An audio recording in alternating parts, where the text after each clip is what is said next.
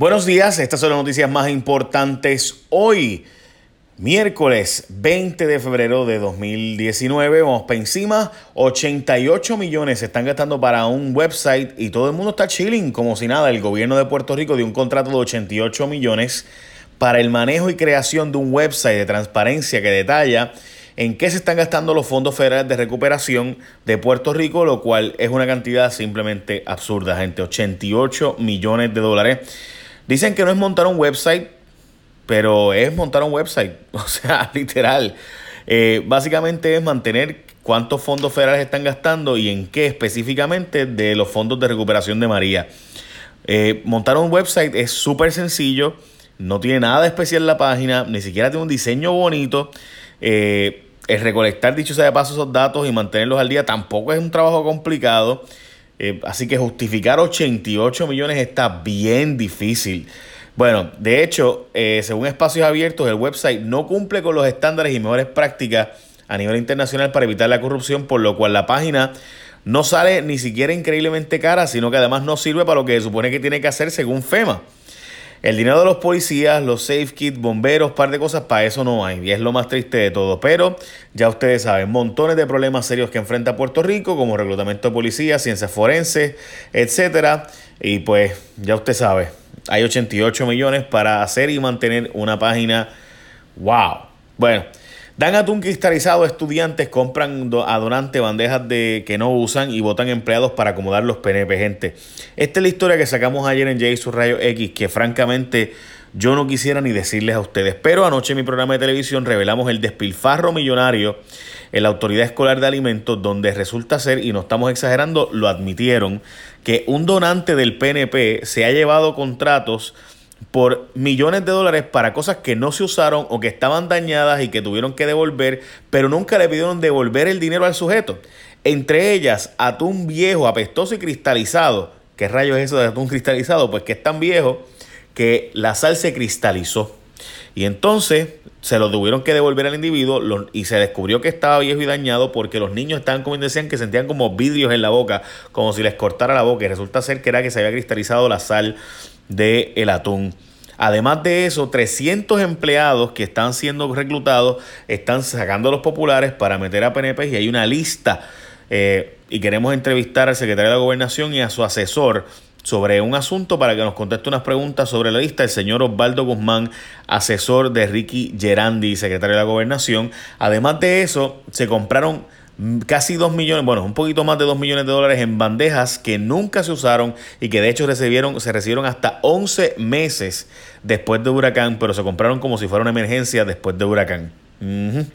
Bueno, nos cogió secos la época seca, cerca del 80% de Puerto Rico está más seco del usual, por lo cual se espera gran parte de la isla esté entre sequías y no comienza a llover bien pronto. DACO congela precios por racionamiento y es que hay una orden de congelación de precios de artículos de primera necesidad emitida por el DACO para todo lo relacionado con agua, cisternas, hielo, etcétera. Cualquier producto para prepararse o enfrentarse a la escasez del agua tiene una congelación de precios de hasta 30% de margen bruto. Bueno, viequenses se quedan sin lancha que lo lleva a sus casas porque fue usado para la boda de un millonario y es que una de las lanchas contratadas por el gobierno para ofrecerle transportación a residentes de Vieques y turistas resulta ser que quedó siendo utilizada para darle movimientos a materiales, ni siquiera a la boda como tal, sino a materiales para la boda. Según denuncian varios residentes, tuvieron que esperar hasta 12 horas para poder llegar a Ceiba o de Ceiba Vieques y Juan Dalmao está preparando una resolución para investigar este asunto. Kelleher dijo que la culpa de la orden de arresto que hubo la semana pasada fue de su departamento legal, que nunca le dijo nada. Además, Kelleher también anunció que se iba a mudar para una escuela pública. ¿Se acuerdan cuando había anunciado que iba a mudarse para una escuela pública, que iban a cerrar? Por el ser que, pues, ups, no se va a mudar para una escuela pública que cerraron, sino que se va a mudar para otro edificio a pasos de donde estaba antes y básicamente por un costo millonario. Dice ella que se va a ahorrar 5 millones de dólares en total, eventualmente en rentas, pero ciertamente sigue siendo un pago de renta y no se mudó para una escuela cerrada como había anunciado.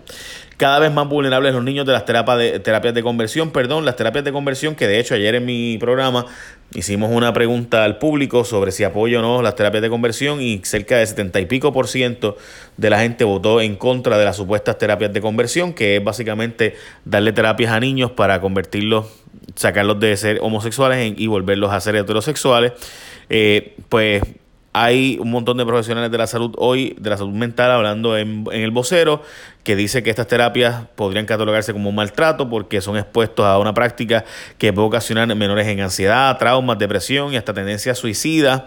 Eh, y de hecho hay películas, bastantes películas sobre este tema. Recientemente salió una, una más eh, y demás. Eh, de verdad que es que es increíble.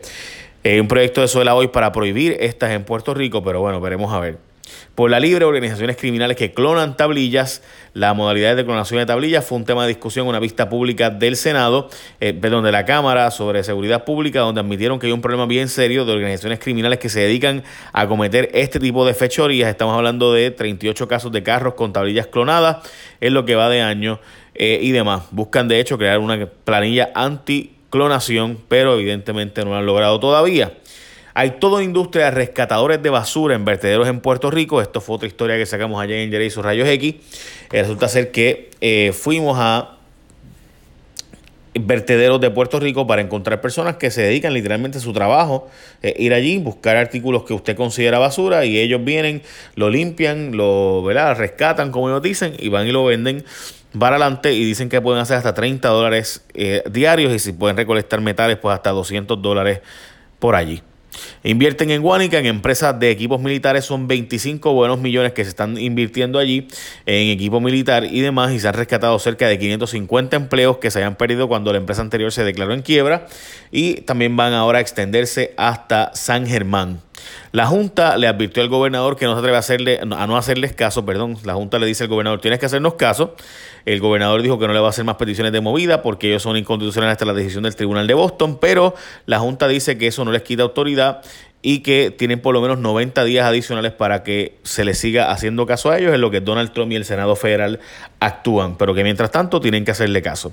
Bueno, buscan unir todas las voces de la industria de salud. La Asociación de Industriales está lanzando hoy el primer foro de la industria de la salud, que es un evento para agrupar a los distintos grupos de proveedores eh, de la salud en Puerto Rico y además distintos grupos de proveedores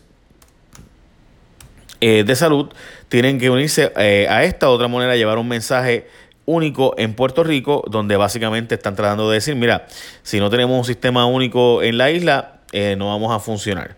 Así que un sistema de llevar un solo mensaje. Esto es importante independientemente de si de quienes lo organicen o ¿verdad? lo que sea, porque ciertamente estamos hablando de que en el Congreso hay 535 congresistas entre senadores y representantes y cada uno tiene su agenda. Si Puerto Rico lleva 10 agendas distintas o 10 formas de resolver los problemas distintas, pues no creo que vaya a funcionar mucho lo que se haga desde Puerto Rico. Eh, les dije, ¿verdad?, que el secretario del DACO está congelando los precios para todo lo relacionado con el tema del agua, lo cual me parece bien importante y relevante. Además, podría extenderse la sequía, según expertos, el equipo de corrección está ajustándose, siendo que el secretario de corrección ahora es subsecretario de la gobernación. Dice eh, el Omar Marrero, director de la recuperación de Puerto Rico, el Core 3, como se le conoce, eh, pues que defiende el portal para el manejo de fondos federales y dice que eso todo está bien allí y demás. Así que veremos a ver si de verdad todo está bien o no. Eh, by the way, la policía de Puerto Rico está insistiendo en realizar todos los ascensos que ellos querían hacer. Ustedes recordarán que se detuvieron ascensos porque estaban ascendiendo gente por razones político-partidistas y no realmente por razones de que la persona pasó exámenes y demostró que es el más capacitado para ese aumento o ascenso de posición. A pesar de que estamos en la reforma de la policía y que estamos en un proceso federal, la policía sigue insistiendo en ascender gente a base de criterios políticos partidistas, a pesar de que eso precisamente es lo que lleva a la policía de Puerto Rico a estar bajo una monitoría y auditoría federal. Bendición, gente, échame la bendición. Esas son las noticias más importantes. Buen día.